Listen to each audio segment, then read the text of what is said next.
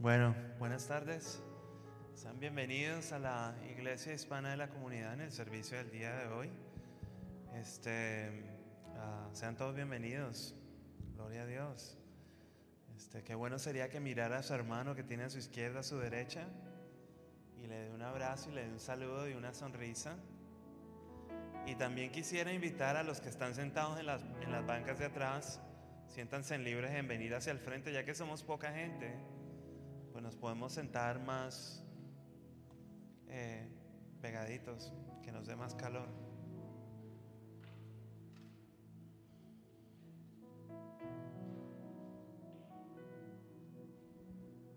Gracias. Ah, sean bienvenidos, de verdad. Es, es, una bendición poderlos tener aquí en la casa del Señor y poder estar teniendo este privilegio de servirle al Señor, ¿verdad? Y de esta misma manera yo quisiera compartir inicialmente este, un mensaje, igual los que están viéndonos por, los, por las redes sociales, eh, darles una cálida bienvenida en esta tarde eh, fría de invierno. Eh, quiero compartir un mensaje que está en Juan capítulo 7, versículo 37, que es la Biblia naranja, creo que es la nueva versión internacional, y dice así, Jesús en el último día de la fiesta, en el último día, el más solemne de la fiesta, Jesús se puso de pie y exclamó, si alguno tiene sed, que venga a mí y beba. De aquel que cree en mí, como dice la escritura, brotarán ríos de agua viva. Con esto se refería al Espíritu que, que habrían de recibir más tarde los que creyeran en Él. Hasta ese momento el Espíritu no había sido dado porque Jesús no había sido glorificado todavía. Al oír sus palabras, algunos de entre la multitud decían, verdaderamente este es el profeta. Otros afirmaban, es el Cristo, pero otros objetaban, ¿cómo puede el Cristo venir de Galilea? ¿Acaso no dice la escritura que el Cristo vendrá de la descendencia de David y de Belén, el pueblo donde era David? Por causa de Jesús la gente estaba dividida. Algunos querían arrestarlo, pero nadie les puso, uh, le puso las manos encima.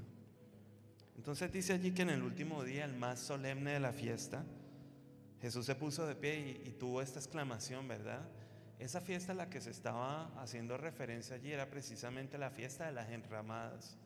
Y si ustedes vieron para el mes de octubre que las personas de la comunidad judía se construyeron como una especie de enramadas en el, en el patio de la congregación, eso lo hacen con el fin de pasar el día y pasar la noche ahí, ¿verdad? Y eso lo hacen en memoria precisamente del tiempo que el pueblo de, Israel salió de Egipto y tuvo que habitar en enramadas en el desierto.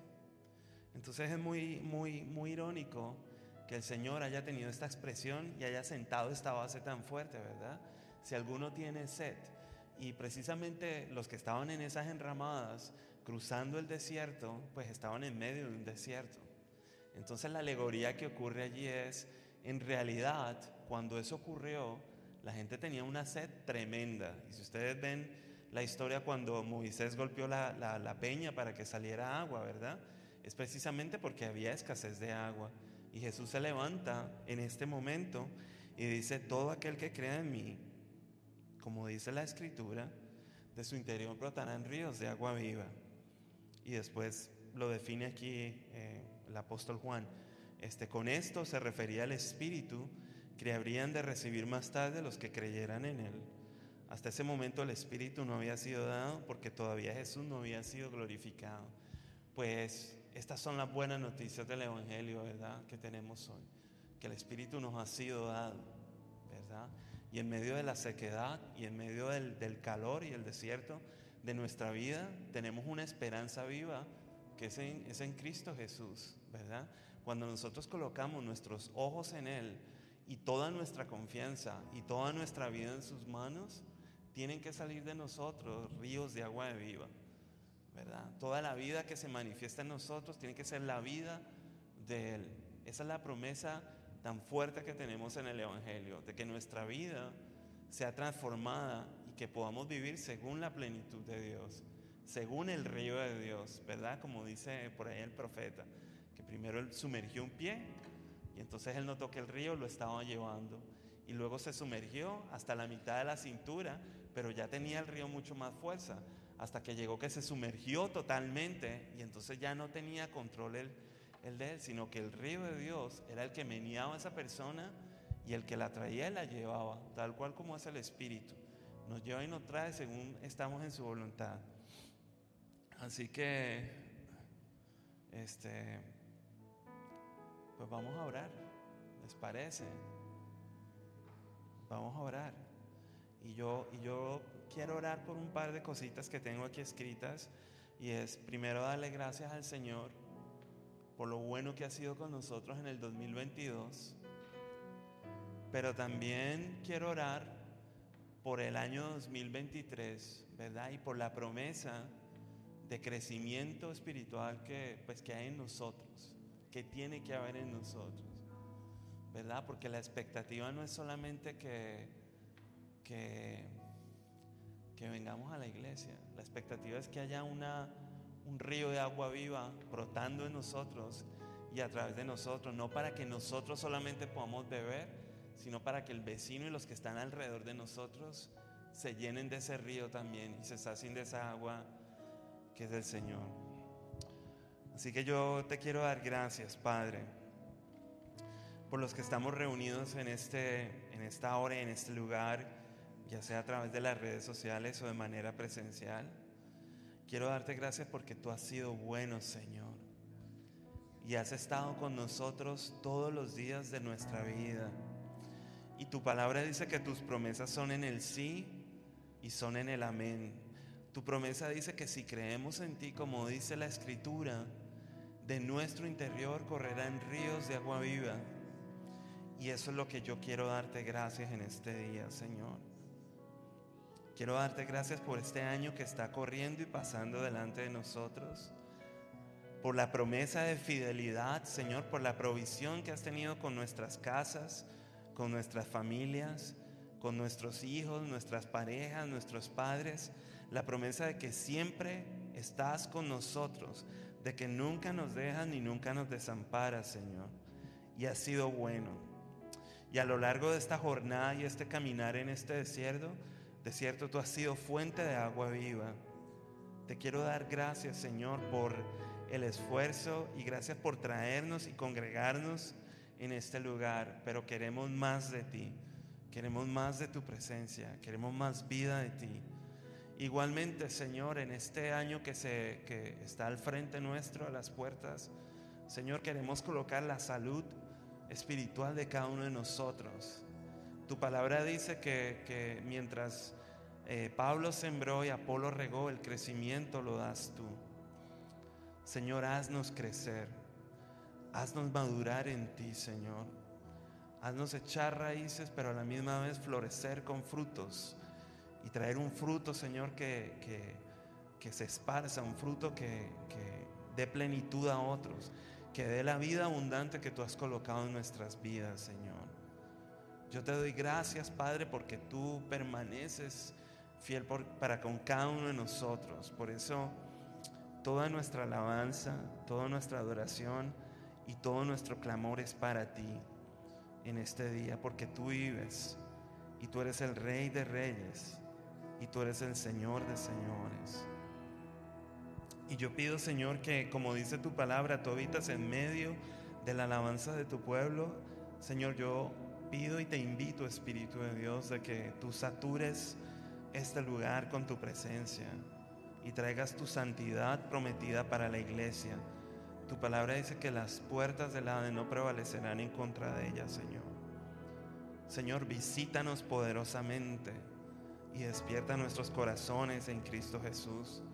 Tu palabra dice que seamos llenos del Espíritu, cantando entre nosotros con salmos, con himnos y con cánticos espirituales, dando gracias, cantando y alabando al Señor en nuestros corazones.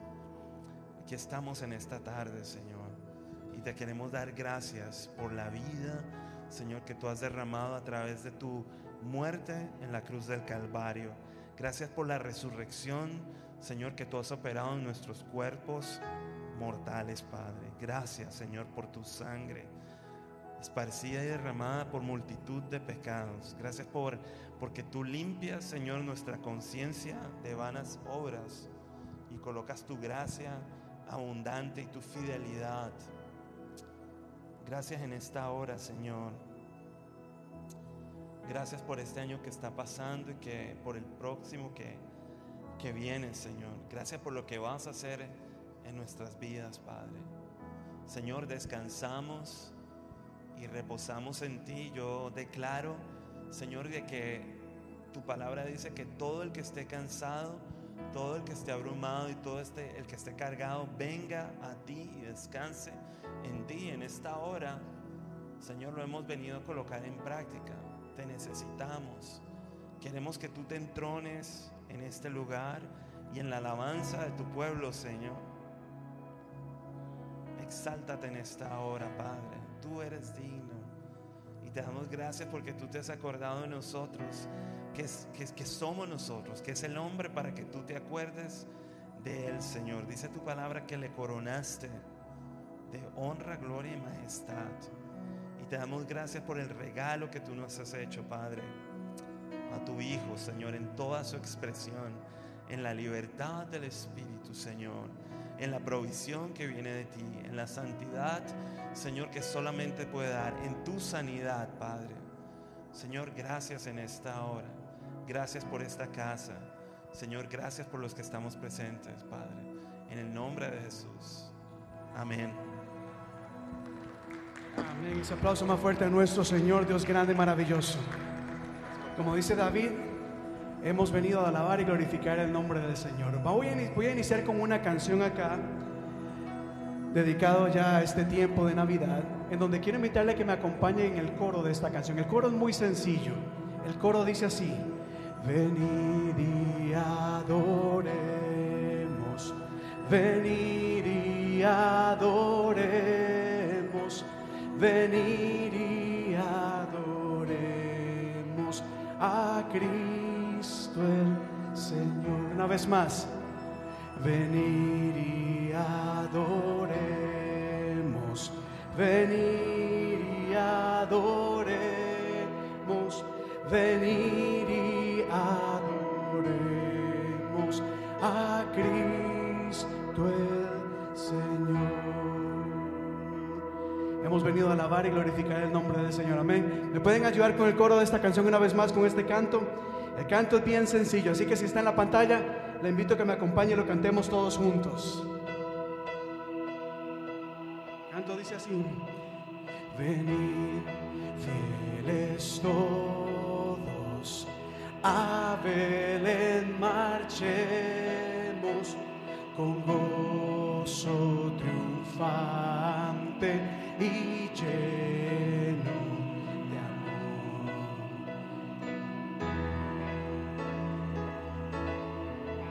Vamos, cántelo, ¿se escucha bien? Venid y adoremos. Venid y adoremos. Venid y adoremos. Venid y adoremos a Cristo el Señor. Hemos venido a alabar el nombre del Señor. Una vez más en pobre pesebre. Está ahí.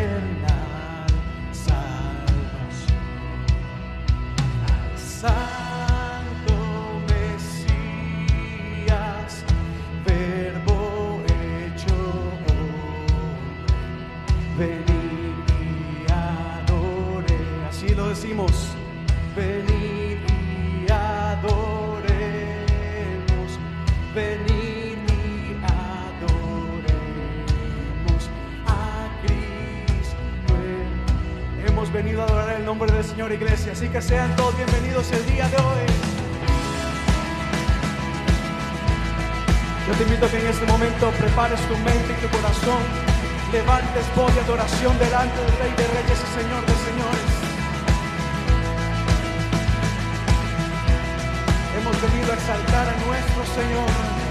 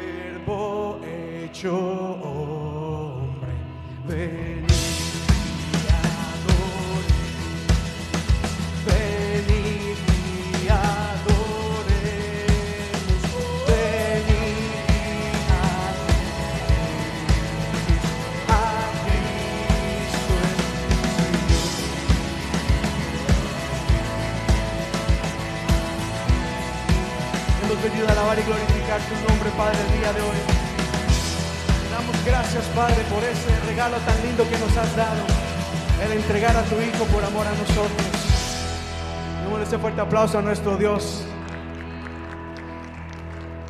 Aleluya, Dios es grande y este canto nos invita a darle gracias a Dios por su fidelidad y por su amor. El canto bien sencillo dice, Señor eres fiel y tu misericordia es para siempre.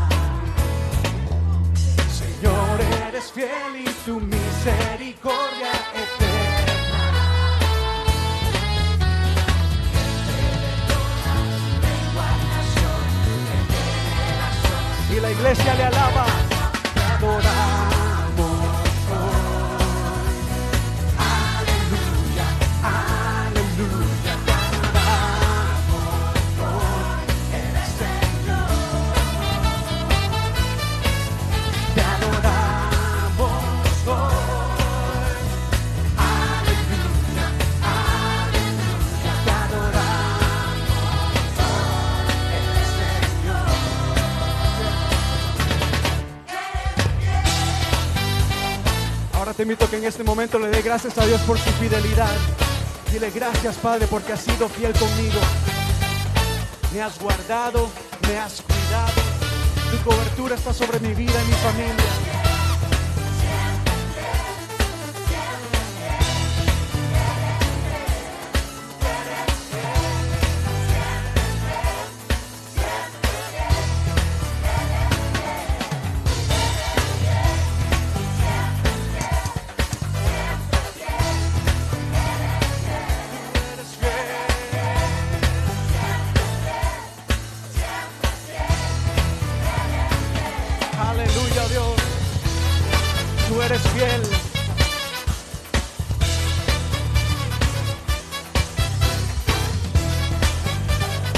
Decimos una vez más, Señor, eres fiel y tu misericordia es eterna.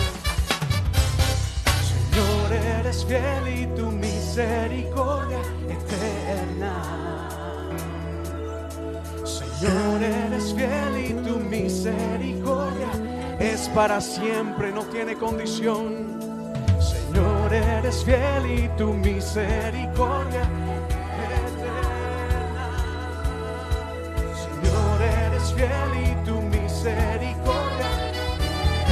gente de toda lengua y nación.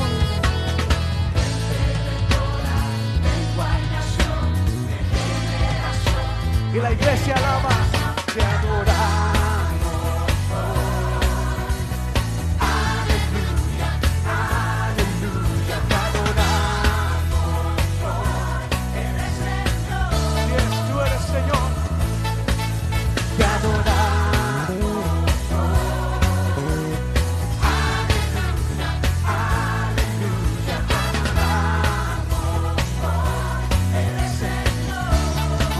Levantando nuestra voz, decimos, te adoramos.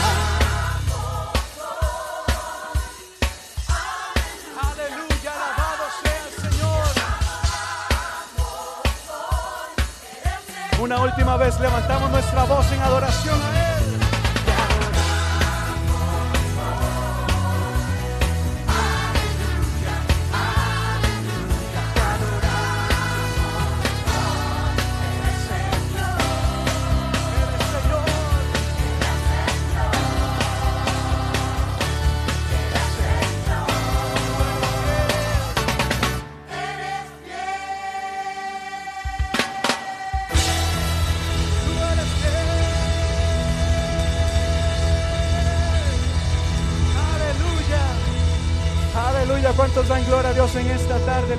Manos al cielo. Dale gracias a Dios por su fidelidad. Dile, Padre, tú eres fiel. Tu, tu amor perdura para siempre, oh Dios. Gracias. Vamos a darle gloria en este momento. Hemos reconocido la grandeza y la fidelidad de Dios. Ahora yo quiero invitarte a que le demos gloria, que nos unamos en adoración a Él. Los ángeles decían, gloria a Dios en las alturas. Le damos gloria. Dice la palabra, todo lo que respira, alabe a Jehová. ¿Qué te parece si en este momento, al respirar profundo, alabamos y glorificamos a nuestro Señor? Decimos así. Yo te doy gloria, gloria. Yo te doy gloria, gloria. Yo te doy gloria, gloria. A ti Jesús. Yo te doy gloria, gloria. Yo te doy gloria, gloria. Yo te doy gloria, gloria a ti Jesús.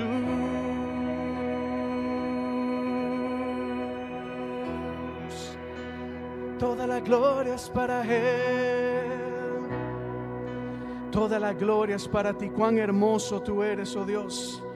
Cuán hermoso tú eres. Acompáñanos. Acompáñanos con sus palmas. Hermoso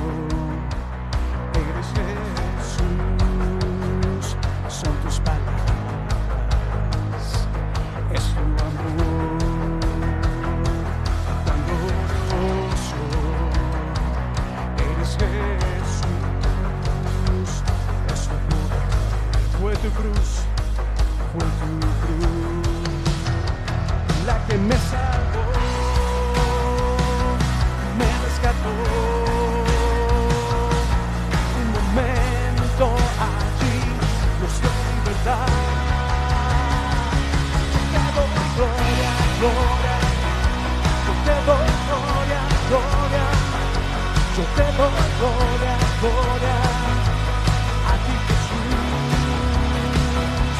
cuán hermoso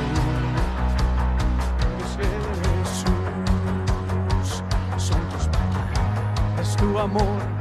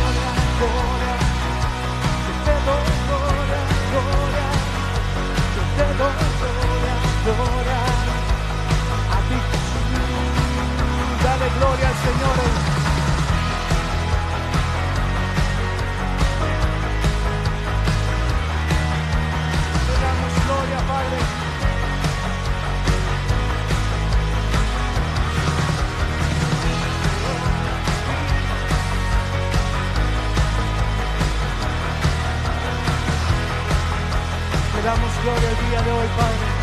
Una vez más decimos, yo te doy gloria, gloria. Yo te doy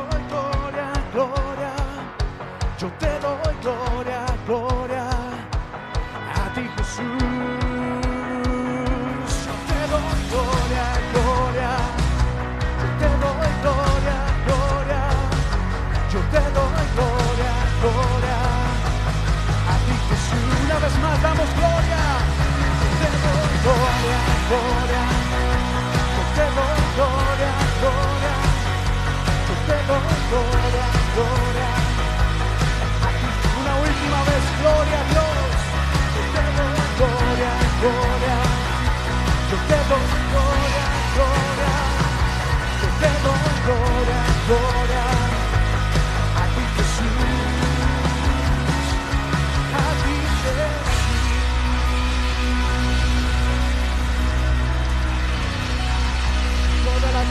Para ti, toda la gloria.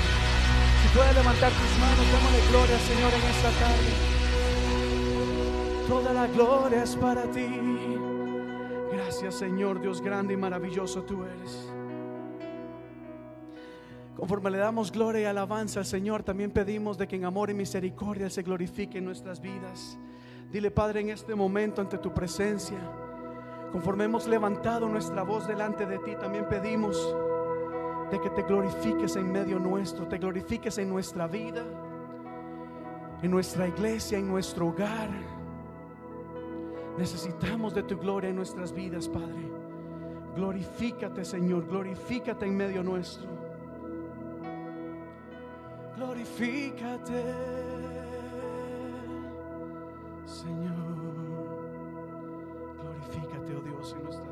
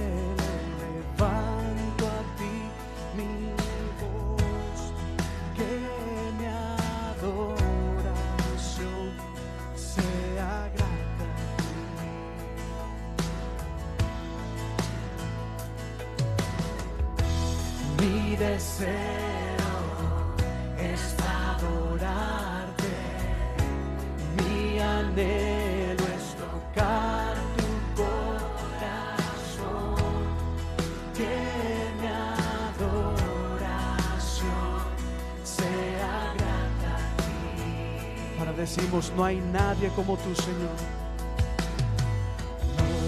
No hay nadie como tú. No hay nadie como tú. Díselo a Él, no hay nadie como tú.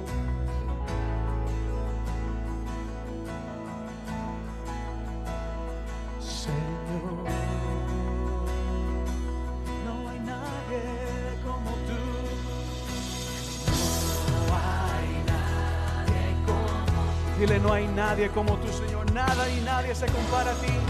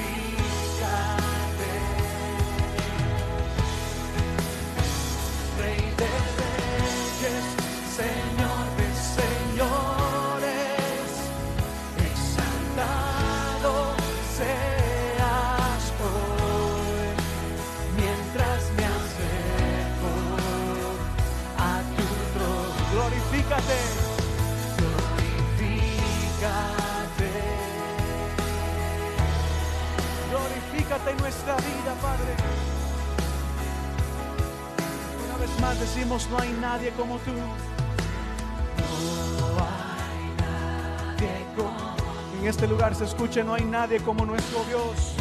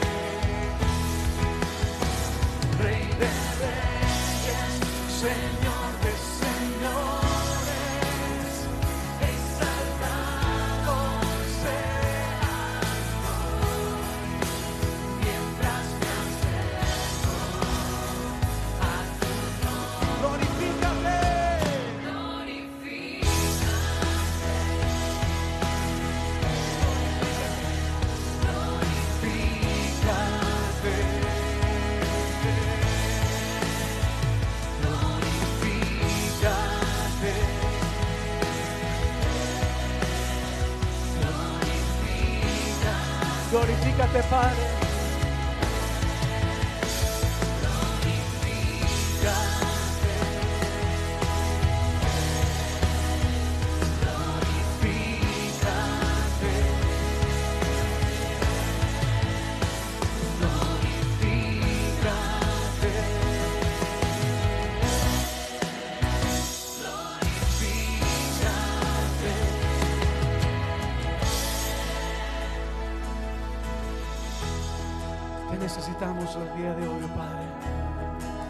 Necesitamos que te glorifiques en nuestra vida.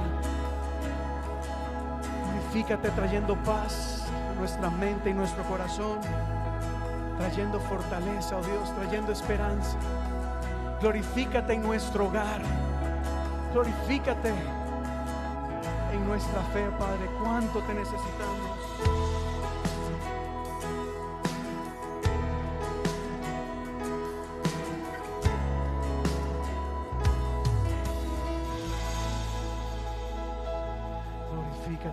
Glorifícate. Dale un fuerte aplauso a nuestro Señor. Glorifícate.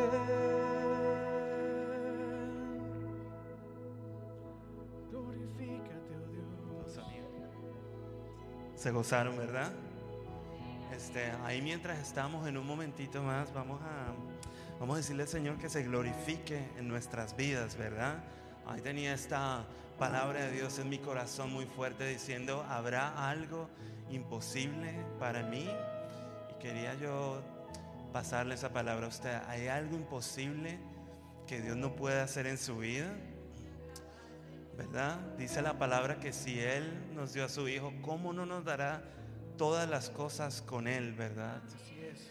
Y dice su palabra que de tal manera Dios nos amó a ti y nos amó a mí, y amó esta humanidad que nos rodea, que entregó a su único, a su único Hijo, ¿verdad?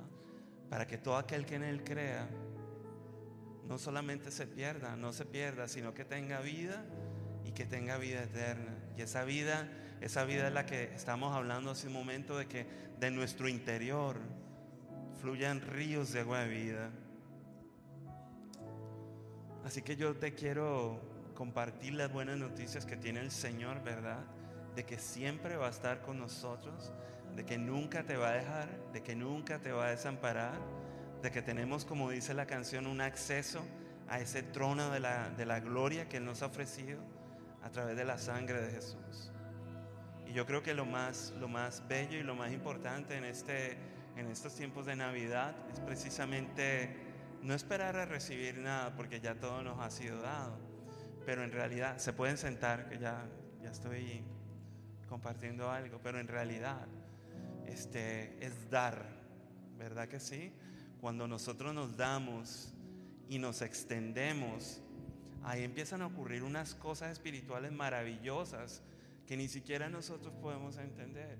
Y esto fue iniciativa del mismo Dios, ¿verdad? Dice que Él siendo Dios se despojó de su trono, ¿verdad? Y que de tal manera amó al mundo que nos dio, que nos dio su único Hijo, ¿verdad? Tenemos toda la plenitud, todo el esplendor de Cristo disponible para que a través de nuestra amistad con Dios nos podamos acercar confiadamente al trono de la gracia.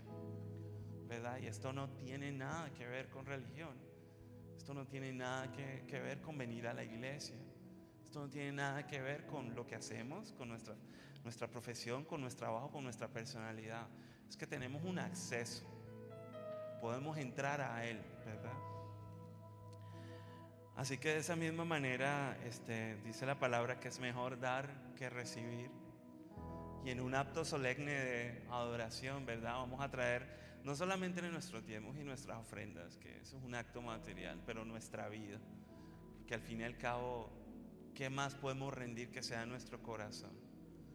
¿Verdad? El dinero va y viene y los actos y los sueños y los deseos que uno tiene. Pero cuando colocamos y posicionamos nuestro corazón en el lugar correcto que es delante del trono de Dios, pues Dios viene y nos llena y nos da una vida que sobrepasa todo entendimiento y nos llena de Él. Así que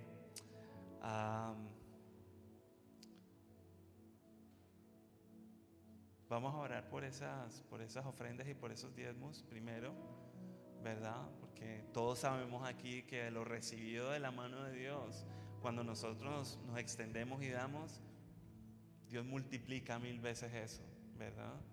Igual para las personas que están viéndonos por las redes sociales, este, vamos, vamos a orar por las ofrendas y por los diezmos para que Dios haga maravillas con, con eso, haga maravillas con todos los planes que están a las puertas para esta congregación y la visión fresca que el Señor tiene para cada uno de nosotros y con el pastor.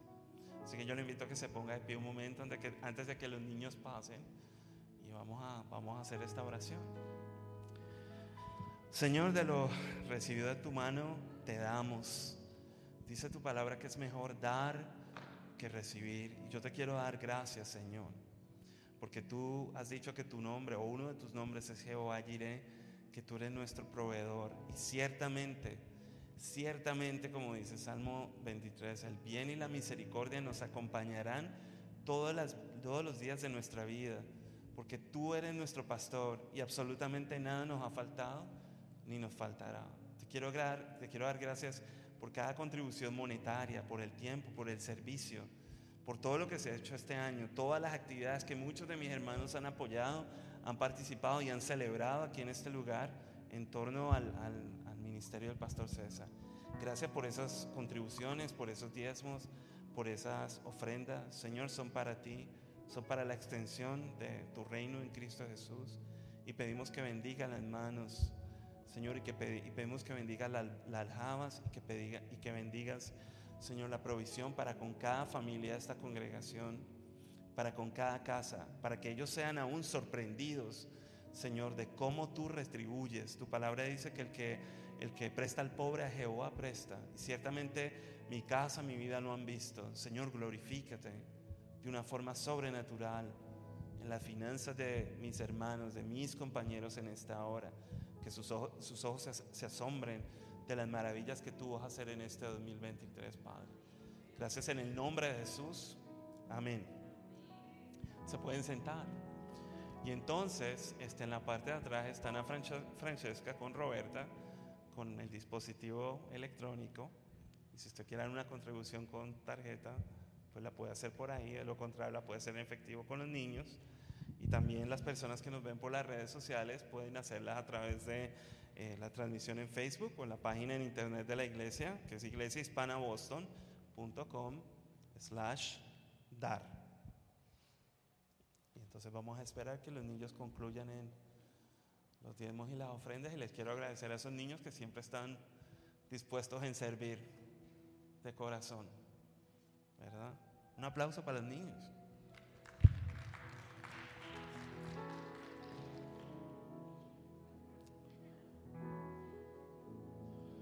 Este, y como parte también de la, del sermón del día de hoy, de la liturgia, que suena muy, pues te quisiera compartir eh, una reflexión sobre el Adviento, que es la espera en el Señor, ¿verdad? Una celebración.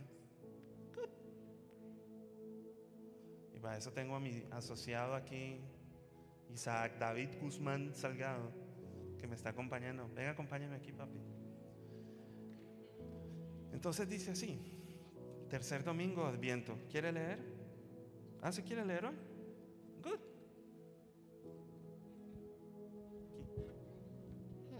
¿Dónde? Aquí. Sí, aquí. Está en español. Up to where? Bueno, está bien, ¿qué sé ahí? El tercer domingo de Adviento es el domingo que en latín quiere decir alégrense o que estemos alegres. Se trata de un domingo especial dentro de este tiempo de espera y preparación. ¿Cuántos están alegres? Yo estoy alegre. ¿Estás alegre? ¿No? Ok. En el que los cristianos tomamos conciencia de que la venida del Señor está cada vez más cerca. Por eso, como símbolo que estamos alegres, hoy vamos a encender otra velita de la corona de Adviento. Esta anuncia la alegría por la llegada del Salvador. En esta, en esta semana de Adviento, pues le pedimos al Señor que de verdad renueve nuestra alegría, nuestro júbilo, por la expectativa que tenemos en Él, de que no solamente va a venir otra vez, sino que está disponible a la puerta y que cada vez esté más cerca de nosotros.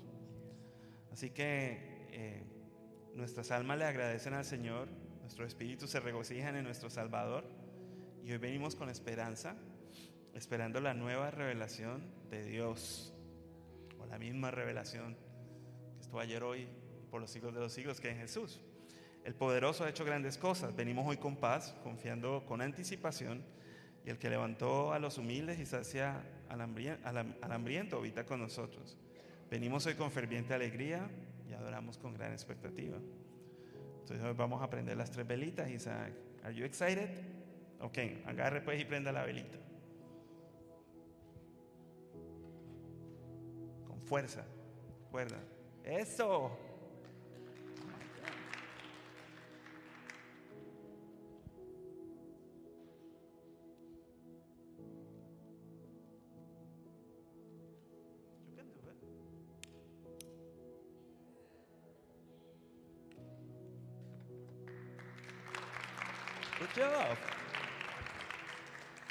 Entonces hoy vamos a encender la vela de nuestra corona de Adviento. El Señor está más cerca de nosotros y esto es real. Y su luz nos ilumina cada vez más. Abramos nuestro corazón a, a la luz admirable de su amor. Así que voy a recitar una oración, pero ciertamente podemos orar al terminarla. Dios de todos nosotros, Dios de Manuel, de los que estamos aquí de los que están lejos, entramos en este momento de oración con ansiosa anticipación. Sabemos que incluso antes de que un niño viniera a liderar el camino, ya estabas guiando nuestro camino, desde los valles de las sombras de la muerte hasta las mesas en presencia de los enemigos. Nunca nos has dejado ni nos has desamparado. Tu vara y tu callado nos han guiado. Guíanos ahora, oh Dios. Haz que tu presencia sea conocida mientras te adoramos en espíritu y en verdad. Nos reunimos en este tiempo de Adviento anticipando la esperanza, orar por la paz, cultivar la alegría y compartir el amor en medio de la conmoción, el dolor, la desesperación y la incertidumbre. Gracias Señor, en el nombre de Jesús. Amén.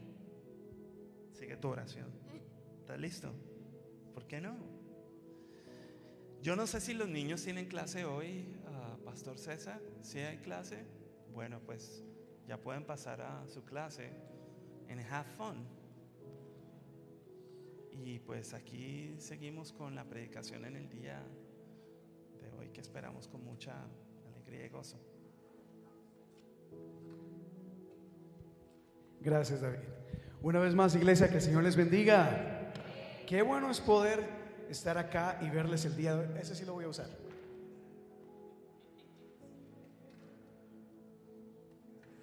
Qué bueno es poder verles acá el día de hoy. Gracias por, por acompañarnos. Gracias por estar con nosotros. Gracias a las personas que nos están viendo también desde sus hogares. Un saludo muy especial para Kiara también. Mire, de parte de nuestra iglesia, Kiara es una de las personas más fieles que siempre se conecta por Facebook, allá donde está. Un abrazo, un saludo muy grande. ella, tal vez ustedes no lo ven, pero es una de las que no solamente se conecta, sino que también este, envía muchos saludos y bendiciones. Así que si ella estuviera acá diría, Dios les bendiga iglesia. Así que de igual manera nosotros también les enviamos las bendiciones, eh, no solamente a Kiara, sino a todas las personas que se conectan el día de hoy y están con nosotros. Gracias por ser parte de este proyecto, de esta visión, de este ministerio, de la obra que Dios está haciendo a través de la iglesia hispana la comunidad. Y es que usted es parte de lo que Dios está haciendo en este lugar. ¿Sabía usted eso? Usted no solamente acá una persona que viene y participa y de vez en cuando se congrega. No, usted es parte de lo que, Dios, lo que Dios está haciendo en este lugar. Así que cuando el equipo de intercesión se une para orar y, y ora por necesidades y Dios hace milagros, créame que eso no es solamente el equipo de intercesión. También ustedes somos parte de un mismo cuerpo, de una misma iglesia. Así que gracias por estar con nosotros y gracias por pertenecer a la iglesia hispana de la comunidad. Y conforme nos preparamos eh, para escuchar la palabra de Dios, es un mensaje bastante sencillo. La verdad es que en esta época del año, eh, donde quiera que vayamos, usualmente se comunica un mensaje relacionado a la Navidad. Y es que aunque quizás hemos escuchado una y otra vez las mismas historias, Dios siempre nos enseña algo nuevo.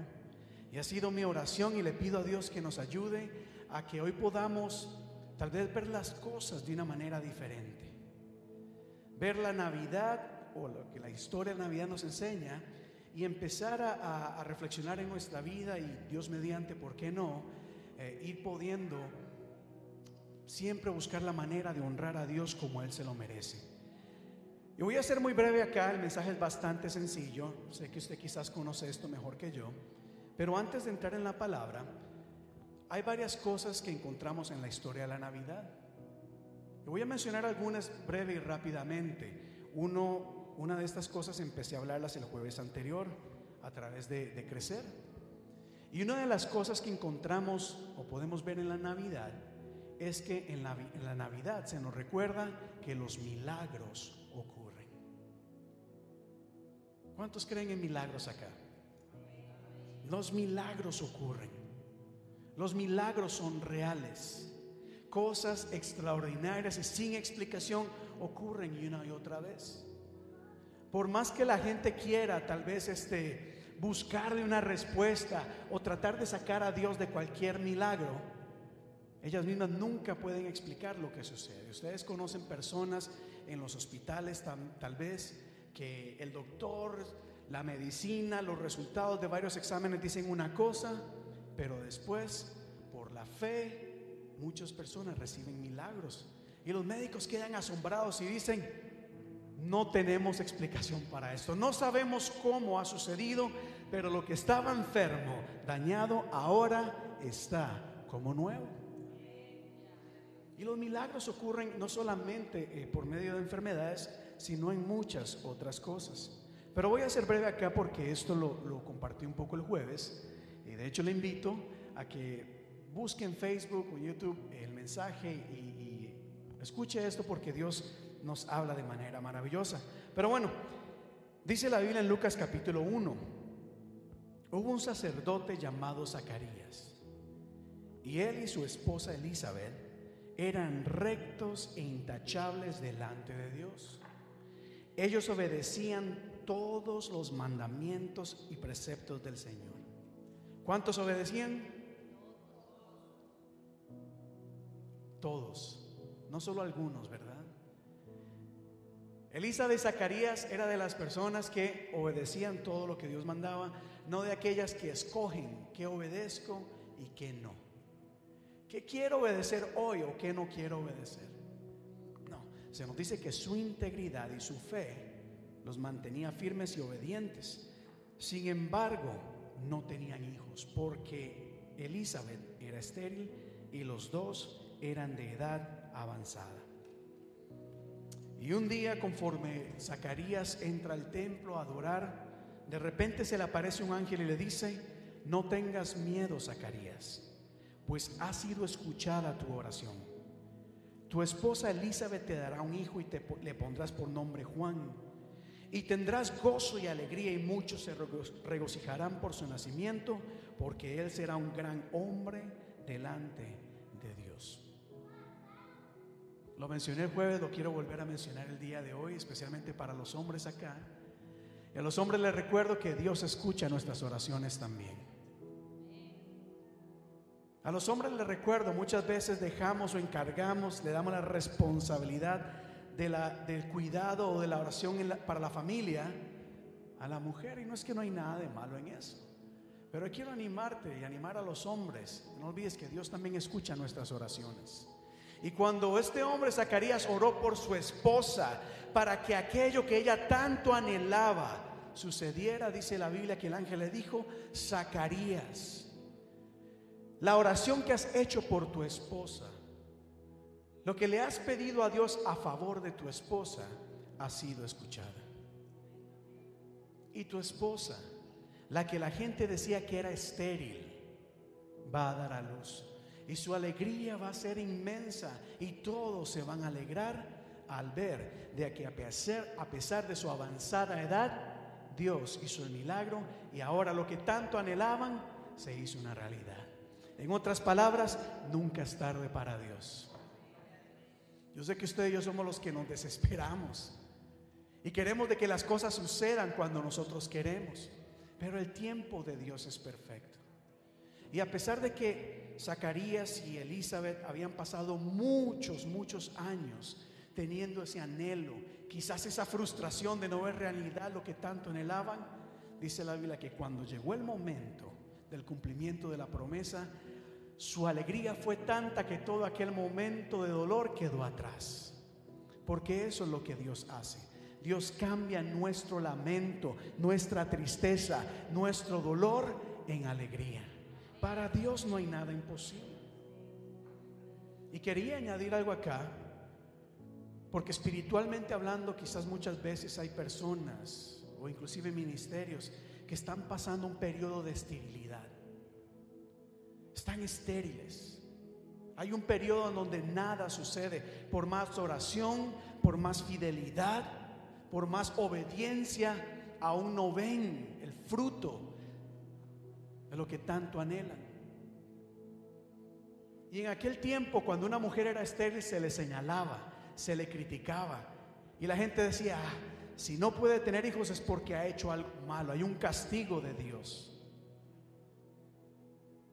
Y muchas veces pasa eso también a nivel espiritual. Cuando pasamos por un periodo de sequía o de esterilidad en donde no podemos dar fruto a nada, quizás nos cuestionamos o la gente misma señala y dice, "Ah, si nada sucede es porque está haciendo algo mal.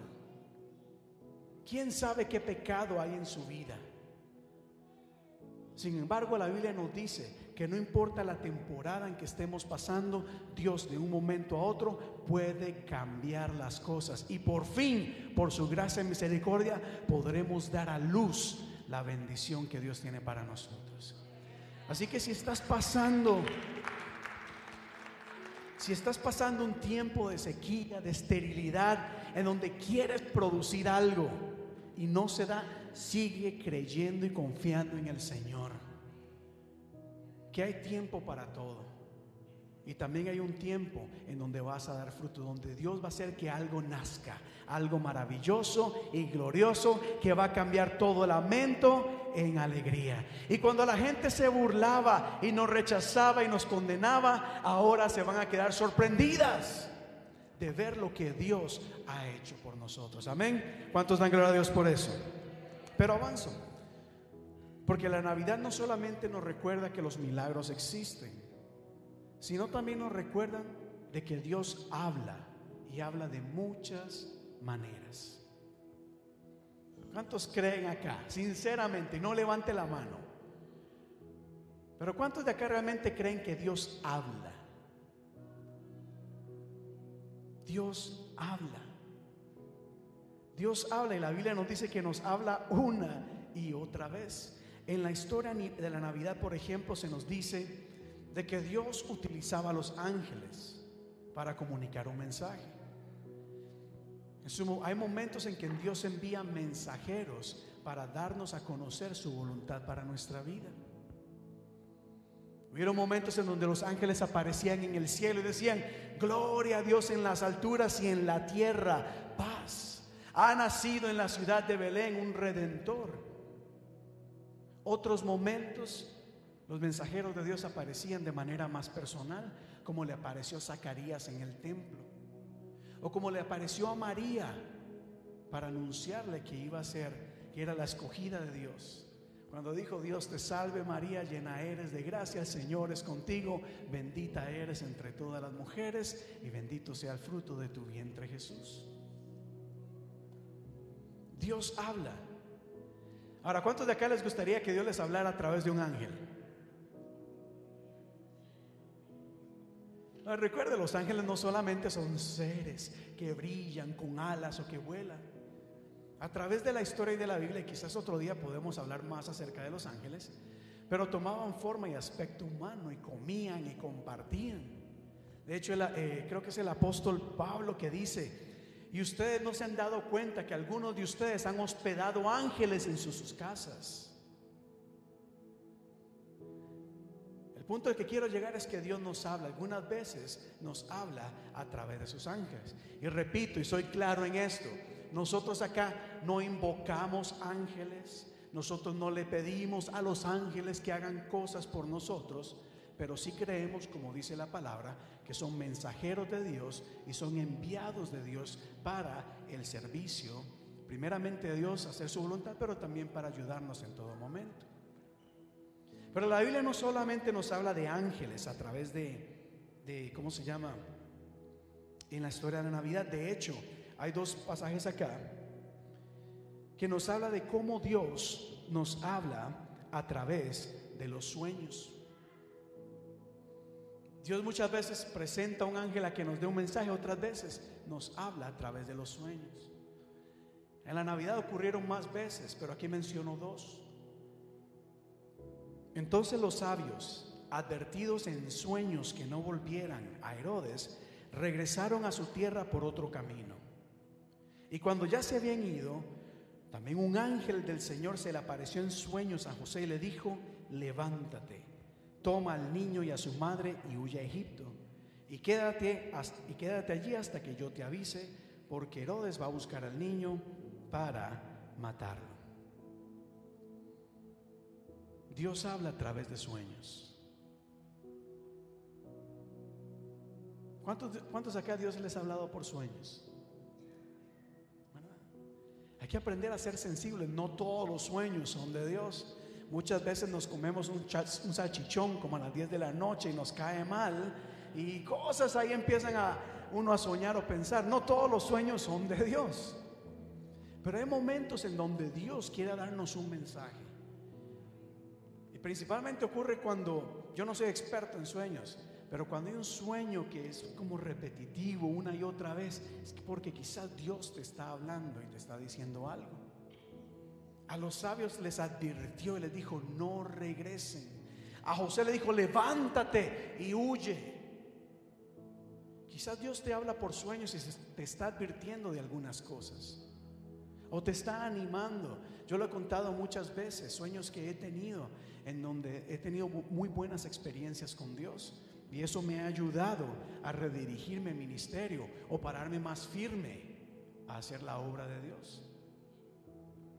Así que Dios habla de sueños, pero los sueños usualmente pasan en las noches cuando están en su casa. Dios no habla en los sueños que ocurren en la iglesia, eso sí. Si te quedas dormido acá en la iglesia, ahí Dios no te va a hablar, garantizado. No vengan a decir es que estoy esperando que Dios me hable, pastor. No. Dios no habla por eso. Pero me gusta esta, esta, esta palabra en Job capítulo 33, donde Job dice, ¿por qué le echas en cara a Dios que no responda a tus preguntas? ¿O por qué le reclamas a Dios que no te ha respondido? ¿Por qué, no, ¿Por qué le dices, Dios, por qué no ha contestado mi petición? Diga conmigo, Dios nos habla una y otra vez. Repita conmigo, Dios nos habla. ¿Qué entienden por una y otra vez? ¿Qué se les viene a la mente? No, de vez en cuando, ¿verdad? cada año. No, Dios nos habla una y otra vez, una y otra vez, una y otra vez. La pregunta aquí sería, si Dios nos habla una y otra vez, ¿estamos escuchando? ¿Estamos poniendo atención? O tal vez el afán, el estar tan ocupados, las distracciones nos hacen ignorar la voz de Dios. Cuando nosotros oramos, creemos de que Dios escucha y Dios responde. Dios nos habla en este momento, estoy seguro que Dios está hablando. Dios está hablando, pero nosotros tenemos que poner atención a lo que Dios nos habla. Pero avanzo. En la historia de la Navidad no solamente vemos cómo Dios nos habla a través de ángeles, nos habla a través de sueños, sino a través de otros, otros símbolos o cosas inusuales. Y uno de los símbolos favoritos, uno de mis símbolos favoritos es la estrella. Para mí la historia de la estrella tiene un significado personal y tan maravilloso. Porque la Biblia nos dice que se levantó una estrella y gente que estaba muy lejos, a mucha distancia, miró esa estrella, siguió la estrella y llegó a tener un encuentro con Jesús. Y eso, eso me gusta tanto porque me hace recordar o entender de que no importa cuán lejos muchas veces nos sintamos de Dios o cuán lejos pensamos que estamos de Dios, Dios siempre levantará una estrella para guiarnos a Él. A veces en que uno, uno se siente lejos de Dios, por la razón que sea. Y más cuando uno ha pecado. Cuando uno peca y uno peca y peca una y otra vez usualmente, el pecado nos va alejando de Dios. Y algo que he notado es que hay gente que quiere buscar de Dios, que ama a Dios, pero dice, pastor, es que estoy tan mal con Dios. Déjeme, yo me, pongo a cuentas con Él y después voy a buscarlo. Hay gente que no busca a Dios por vergüenza, porque dice, ¿cómo Dios me va a perdonar a mí?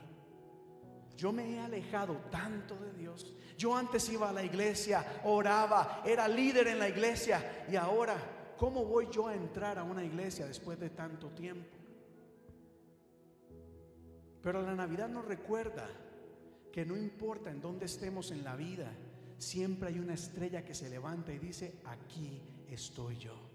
Mira esa estrella, sigue esa estrella que te llevará a Cristo el niño, el redentor, nuestro Salvador.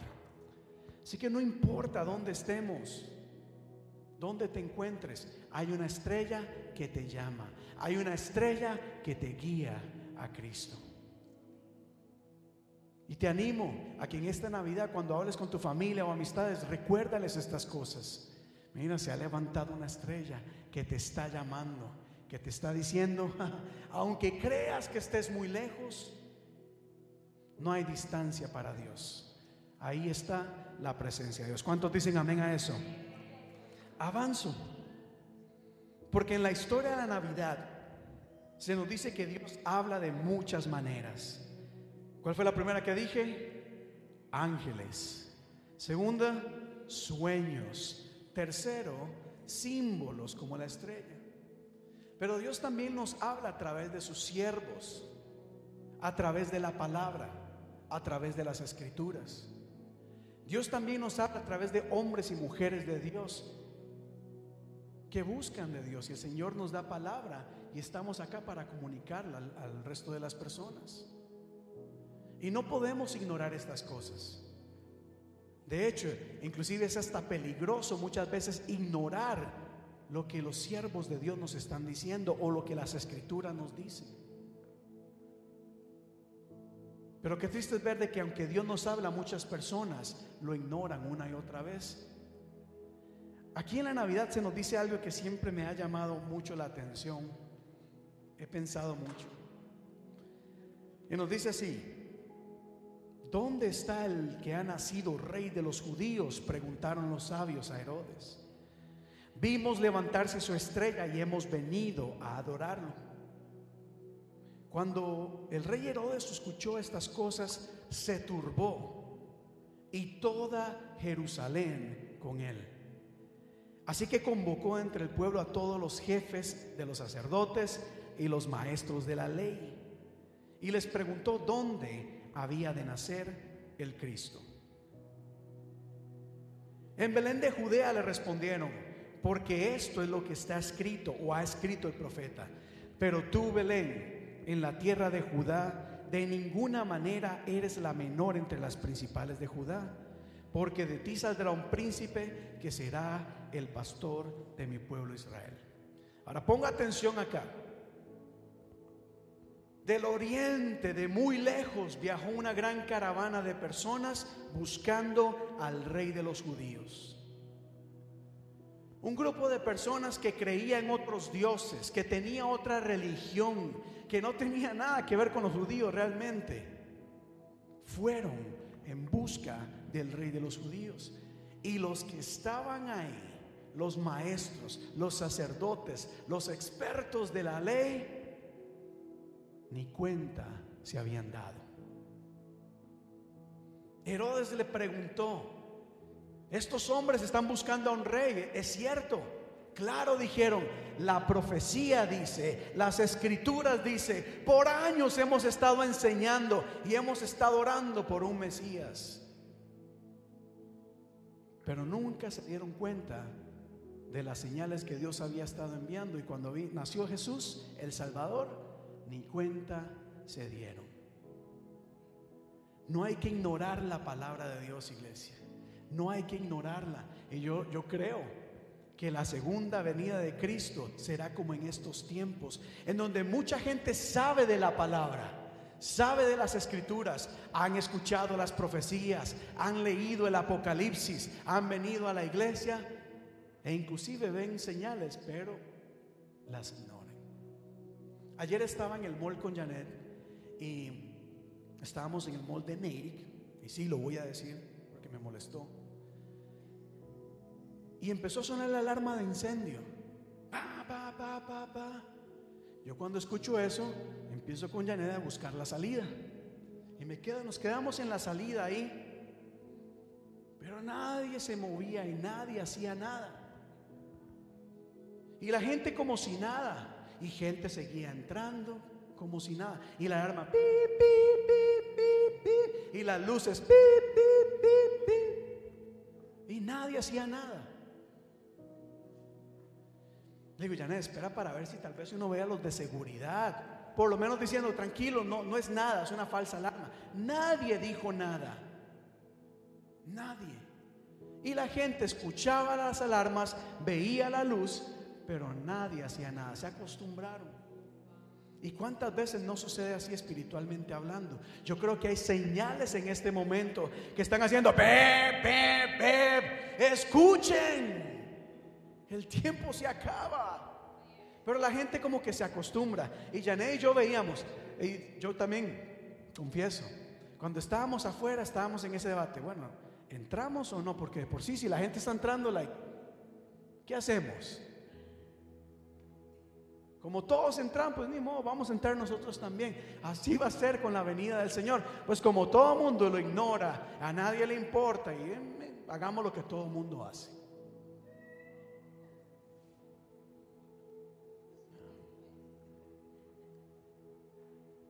Pensemos en esto en un momento.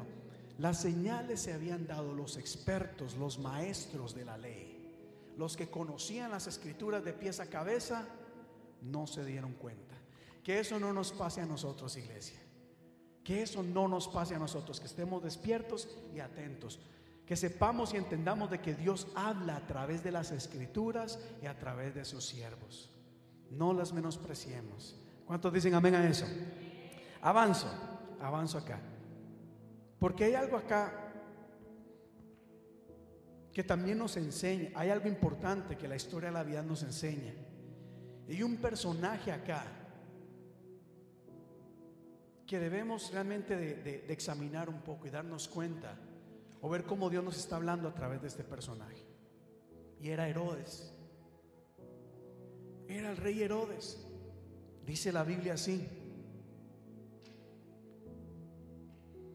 Luego Herodes llamó en secreto a los sabios. Después de que los sabios preguntaron, estamos buscando al rey, Herodes los mandó a llamar y les dijo, bueno, eh, los llamó en secreto a los sabios y se enteró por ellos del tiempo exacto en que había aparecido la estrella. Y luego Herodes los envió a Belén y les dijo, vayan, vayan ustedes e infórmense bien de ese niño. Y tan pronto lo encuentren, avísenme para que yo también vaya y lo adore. Ok, ha nacido un niño, un salvador, un rey, qué bueno, pero vayan ustedes, vayan ustedes. Después de que ustedes lo encuentren, después de que ustedes estén ahí, siguieron si el culto se movió o no se movió, si hubo un buen ambiente o no, si había gente o no, y me dejan saber y yo veré. Y después yo voy. Esto es importante porque es una de las actitudes que mucha gente toma hoy en día. Dejan al Salvador para más tarde. Vayan ustedes. Mire, vente, vamos a la iglesia. No, no, ve tú. Yo, yo después llego. Yo después voy. Otro día voy a ir. Ustedes me cuentan cómo estuvo y si el ambiente está bonito, si es una bonita iglesia, yo entonces voy. Si no, otro día será. Noten la actitud de Herodes. Vayan ustedes, noten la indiferencia hacia Dios. Es una realidad que muchas veces nosotros experimentamos en nuestras propias vidas, dejando a Dios para otro momento, no viendo o no dándonos cuenta que el Salvador, que el Redentor nos ha nacido. Y Dios nos está hablando el día de hoy a no ser como este personaje, a ignorarlo. Y peor aún, porque dice la Biblia que cuando Herodes se dio cuenta de que los sabios no regresaron a donde él, sino que se fueron por otro camino, se enfureció y mandó a matar a todos los niños menores de dos años en Belén y en sus alrededores. Yo tuve, bueno, no sé si dicha, porque no sé si es dicha, pero yo estuve ahí viendo el lugar en donde se dice que los niños murieron. A este hombre le dijeron, ha nacido un rey en este lugar. ¿Por qué se enfureció Herodes? Porque él dijo, ah, ah, aquí no hay otro rey, aquí el único rey soy yo. Aquí el que manda soy yo, el que gobierna soy yo y no voy a permitir que nadie más venga a usurpar mi lugar. Por lo tanto, vamos a ir a la segura y vamos a cometer esta atrocidad, porque aquí quien manda soy yo. Y tal vez usted y yo no somos tan crueles para hacer algo tan atroz. Pero sí quizás somos indiferentes ante Dios al decir, pues bueno, qué lindo que ha nacido un rey, qué lindo que ha nacido un salvador, pero realmente quien gobierna mi vida soy yo. Aquí nadie me dice qué tengo que hacer. Aquí los líderes no me dicen qué tengo que hacer. Yo tomo mis decisiones es mi vida, es mi cuerpo, soy yo. Y nadie me debe decir lo que debo de hacer. Y la historia de la Navidad nos, nos invita o nos exhorta, nos llama la atención a no ser como este personaje. A más bien ser sensibles y darnos cuenta de que la Navidad nos recuerda que Jesús, Dios hecho hombre, se ha manifestado en medio de nosotros. ¿Cuánto dan gloria a Dios? Y hay que orar mucho eh, para que ese espíritu de Herodes no continúe atacando a las, personas. Porque hay un orgullo muy, muy grande que no permite a la gente venir a Cristo. Y no solamente venir a Cristo, aún dentro de la misma iglesia. Como hemos hablado, Dios nos ha llamado a crecer, a desarrollarnos, a ser formados. Y cuando tomamos esta actitud, lo que decimos es, a mí nadie me dice lo que tengo que hacer. No voy a permitir que nadie me forme, que nadie me, enseñe, me guíe. Yo voy a seguir haciendo las cosas a mi manera. Pero termino con esta historia acá. Porque en la historia de la Navidad se nos habla de estos personajes. Algunos dicen que eran tres, otros dicen que eran más. Pero el punto es que la Biblia nos habla de que del oriente vinieron unos hombres sabios con una gran caravana de personas en busca de aquel niño. Aquellas personas que nunca pusieron una excusa para acercarse a Dios. Si alguien en esta historia tenía una excusa para no venir donde Jesús, eran estos hombres, como dije, de otro lugar, de otra religión, no tenían nada que ver. Era una distancia muy lejana. Durante el día había mucho calor, durante la noche mucho frío y no pusieron excusa para llegar donde Jesús. Pero al contrario, dice la Biblia que finalmente cuando llegaron, entraron en la casa, vieron al niño con su madre María y postrándose lo adoraron y abrieron sus tesoros y le presentaron obsequios de oro, incienso y mirra. ¿Qué hicieron estos hombres cuando encontraron a Jesús? lo adoraron, se rindieron delante de él. No llegaron pidiendo que María ahora les sirviera. No llegaron diciendo, María, venimos de un viaje muy lejos. Atiéndenos, trátanos bien, denos un tour. Por Belén queremos conocerlo. A lo mejor lo hicieron después. Pero lo primero que hicieron cuando finalmente vieron aquello de la cual la, la estrella estaba indicando, dicen que postrados le adoraron. Y esa debe ser nuestra actitud ante la presencia de Dios. Esa debe ser nuestra actitud ante Jesús. Una actitud de adoración. Una actitud de devoción.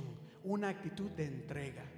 Un viaje como este no era un viaje barato. Era un viaje muy costoso. Hubiera costado mucho dinero. Y no solamente por ellos, sino la caravana que tenían. Pero a pesar del costo, no se quejaron de eso, sino más bien le trajeron obsequios a Jesús porque reconocieron que ese niño era diferente. Y era el rey que había de reinar, como dice la Biblia, su reinado no tendrá fin. ¿Cuántos dan gloria a Dios? Ahora invito, le invito a que se ponga en pie, por favor.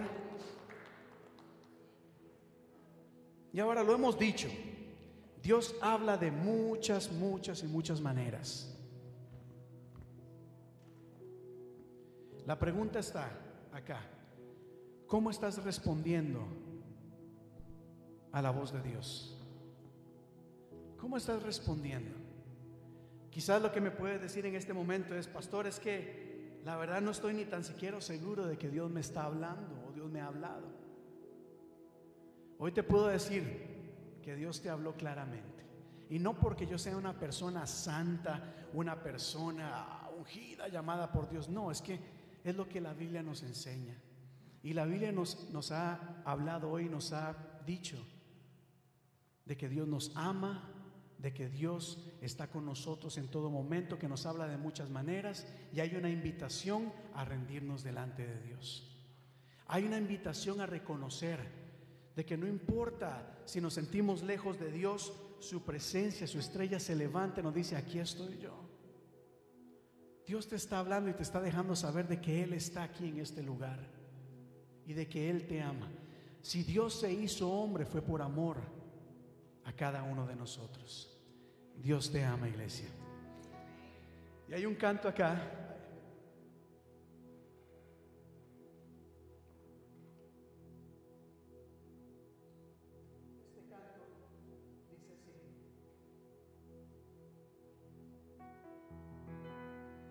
Ese es un canto muy sencillo.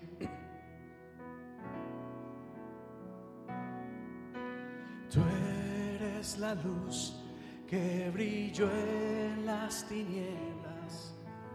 Abrió mis ojos, pude ver.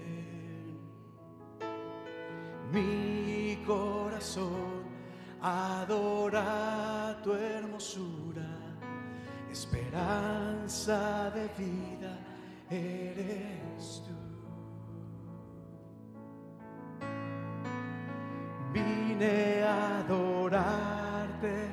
Vine a postrarme, vine a decir que eres mi Dios. Solo tú eres grande, solo tú eres digno, eres asombroso para mí. Tú eres la luz, tú eres la luz que brilló en las tinieblas. Abrió mis ojos, pude ver. Mi corazón adora tu hermosura, esperanza de vida eres tú. Vine a adorarte, vine a adorarte, vine a postrarme, vine a decir que eres mi Dios. Solo tú eres grande, solo tú eres digno, eres asombroso para... Una vez más vine a adorarte, yo vine a adorarte, vine a postrarme, vine a decir que eres mío. Solo tú eres grande, solo tú eres digno, eres asombroso para Cuando la Biblia nos dice que los sabios se postraron delante de Jesús, nos está hablando de una actitud, de una actitud de reverencia, de una actitud de humillación de delante de Dios. Es decir, ellos, a pesar de ser tan sabios y expertos en su área, se postraron, es decir, reconocieron que ese niño tenía algo mucho mayor que ellos. Y cuando adoramos al Señor, esa es la misma actitud que debemos de tener. Reconocer que Dios es más grande que nosotros, aunque nuestro orgullo nos diga y nos quiera decir, no, Dios es nuestro Dios, es creador, es supremo. Más que un canto, más que una canción, la adoración es rendirnos delante de Dios. Es abrir nuestro corazón, es permitir que de nuestra alma, de lo más profundo de nuestro ser, empiece a fluir alabanza a nuestro Padre Celestial. Empiece a fluir palabras que exalten y glorifiquen su nombre. Y yo te invito a que en este momento empieces a abrir tu voz y alabar el nombre del Señor. Permite que lo de, lo de lo más profundo de tu ser empiece a emanar alabanza. Como decía el salmista, alma mía, alaba a Jehová. Este es el momento en donde le decimos, alma, esta es tu, tu oportunidad para que empieces a exaltar al Rey de Reyes y Señor de Señores, para que empieces a proclamar su grandeza. Créeme que nuestro espíritu en nuestro interior está gimiendo y está anhelando poder conectar con el Padre. Y la alabanza es la perfecta oportunidad para acercarnos ante nuestro Padre Celestial.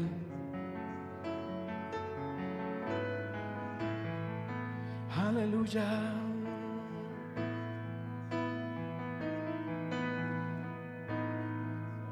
Yo vine a adorarte, vine a postrarme, vine a decir que es mío. Solo tú eres grande, solo tú eres digno, eres asombroso para. Eres grande, oh Dios. Eres grande, Dios. Es digno. Si no sabes qué decir en este momento, solo di conmigo, eres grande, eres digno, Dios, eres santo, eres majestuoso.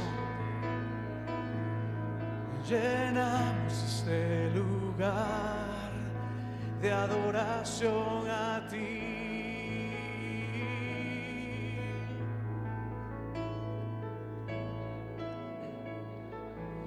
Te adoramos, Dios. Te damos gracias por tu amor y misericordia. eres grande. Por un momento mantén tus ojos cerrados y empieza a adorar a Dios. Dale gracias por su amor y misericordia, porque han entregado su vida por amor a ti. Yo le quiero dar gracias a Dios por algo. Solamente quisiera invitarte si deseas que me acompañes en este canto que dice así. Me viste a mí cuando nadie me vio. Me amaste a mí cuando nadie me amó. Me viste a mí cuando nadie me vio. Me amaste a mí cuando nadie me amó y me diste nombre. Yo soy tu niña, la niña de tus ojos, porque me amaste a mí y me diste nombre. Y yo soy tu niña, la niña de tus ojos, porque me amaste a mí. Me has amado, Dios, Señor, te he amado en gran manera. Me viste a mí cuando nadie me vio. Me amaste a mí cuando nadie me amó. Me viste a mí cuando nadie más me vio. Me amaste, me amaste a mí cuando nadie me amó. Y me diste nombre. Yo soy tu ojos, porque me amaste a mí y me diste nombre.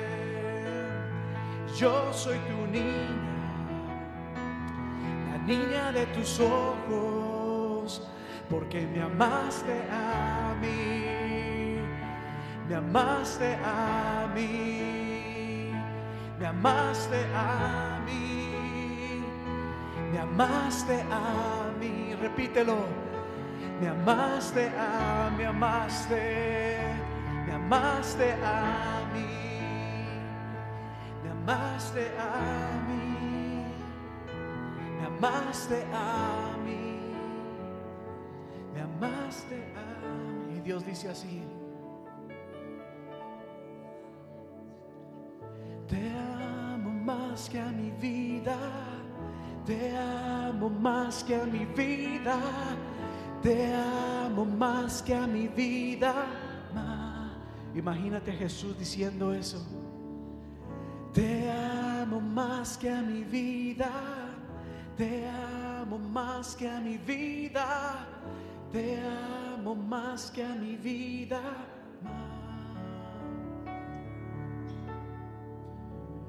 Dios nos habla de muchas maneras. En este canto Dios te dice que Él te ha amado en gran manera. De tal manera que entregó su vida por nosotros. Imagino a Cristo en la cruz. Cuando la gente se reía y decía, si tú eres el Hijo de Dios, bájate de esa cruz. Jesús ignorando esos mensajes solamente nos veía a cada uno de nosotros decía así,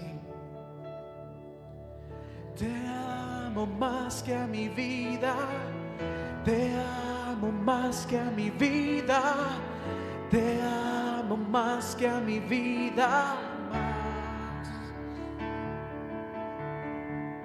Te amo más que a mi vida, te amo más que a mi vida, te amo más que a mi vida.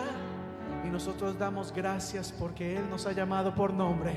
Antes de la fundación del mundo Él nos ha creado. Él nos formó todo. Aún en el vientre de nuestra madre formó nuestras entrañas y nos conocía. Por eso decimos así, me diste nombre y me diste nombre.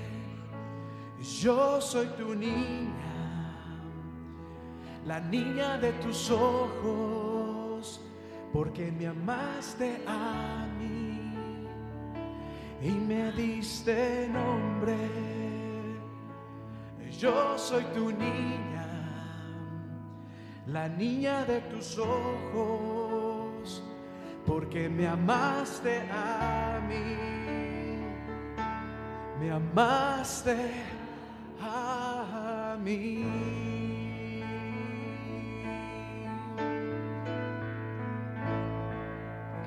Padre, me has amado con amor eterno. César. Di tu nombre en voz alta. Di tu nombre en voz alta. Tu nombre no es casualidad.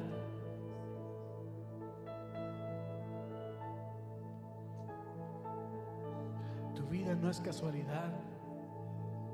Cada momento de tu vida, Dios lo conoce y ha estado contigo en todo momento.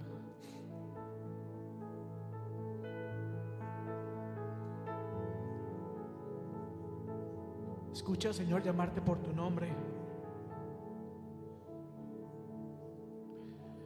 Escucha cómo el Señor te llama por tu nombre.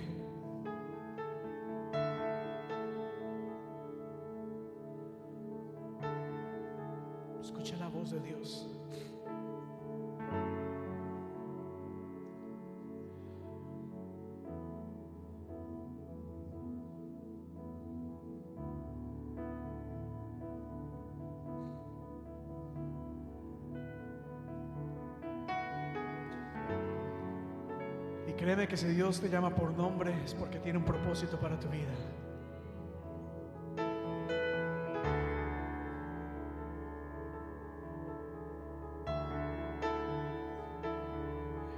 Él te llama.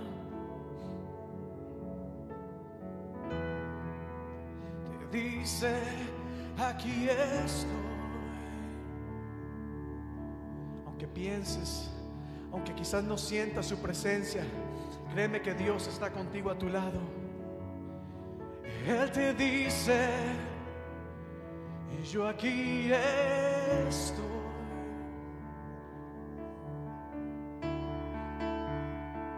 Yo te he formado,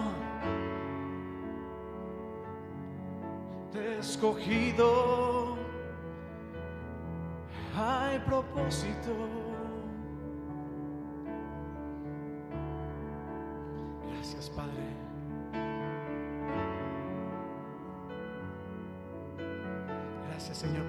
Misericordia, por tu fidelidad.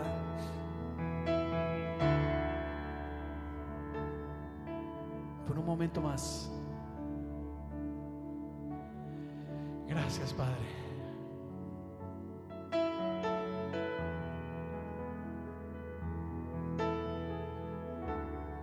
No importa los errores que hayas cometido o cuántos hayas cometido. Sabes que Dios no se fija en esas cosas. Más allá de eso. Gracias Padre, gracias por tu presencia. Gracias porque estás en este lugar.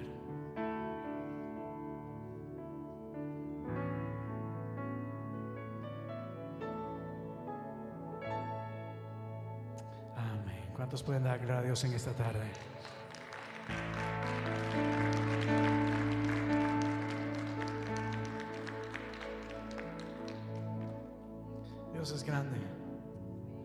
Es grande. Realmente quiero que sepas de que Dios está contigo en todo momento, en todito momento. Pero realmente se quedó esa parte en mi corazón, el, que Dios nos llama por nombre. Muchos quizás dicen, ah, no me gusta mi nombre, qué nombre más feo. A Dios le plació llamarte así.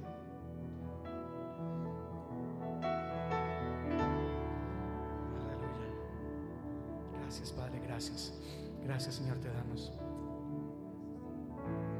Gracias, Padre. Bendito tú eres. A ti sea la honra, la gloria y la alabanza, hoy, mañana y siempre, y por los siglos de los siglos, como iglesia decimos, amén y amén.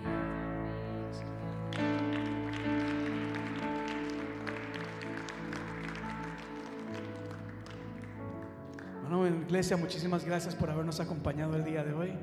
Gracias por haber estado con nosotros. Gracias por estar acá. Gracias a las personas que nos acompañaron por las redes sociales. A ustedes también les enviamos un fuerte abrazo y mucha bendición.